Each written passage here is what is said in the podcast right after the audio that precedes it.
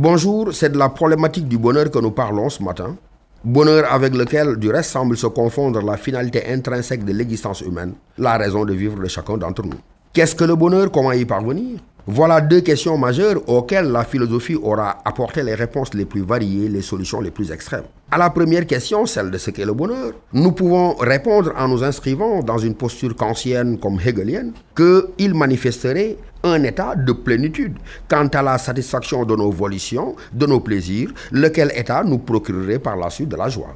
Mais le paradoxe, ou plutôt le risque d'une telle approche du bonheur, est de confondre bonheur, plaisir et joie, au sens où, si l'évanescence est la marque distinctive du plaisir, la joie revendiquerait plus de, de dynamisme, alors que la relative durabilité serait le discriminant essentiel du bonheur.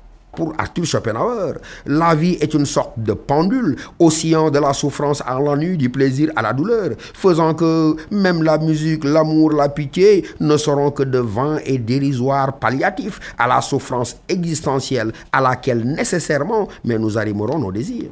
Comment être heureux La réponse du vieil homme de Francfort coule de source.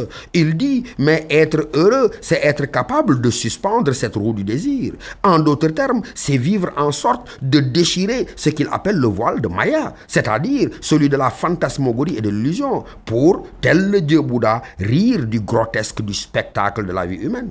Une perspective plus heureuse fait du bonheur une sorte de proton philon de summum bonum.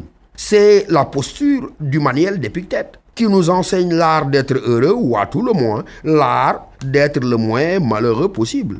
Comment Épictète dit Mais ne dites jamais, plus jamais d'aucune chose, j'ouvre les guillemets, je l'ai perdu, mais contentez-vous dire je l'ai rendu.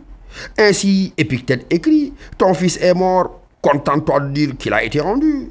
De la même façon, ta femme t'a quitté, contente-toi de dire qu'elle a été rendue. On t'a enlevé ta propriété, elle aussi a été rendue.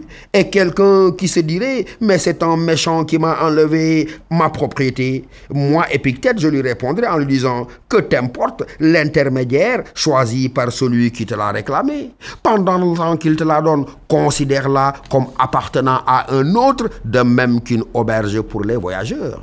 Alors, la morale que j'en tire, chers amis, débarrassons-nous de l'illusion de l'acquisition et nous voilà heureux. Je pourrais même ajouter, veuillez avoir moins, veuillez être plus. Et vous voilà en ce moment rivalisant avec Jupiter. Bon bonheur à tous.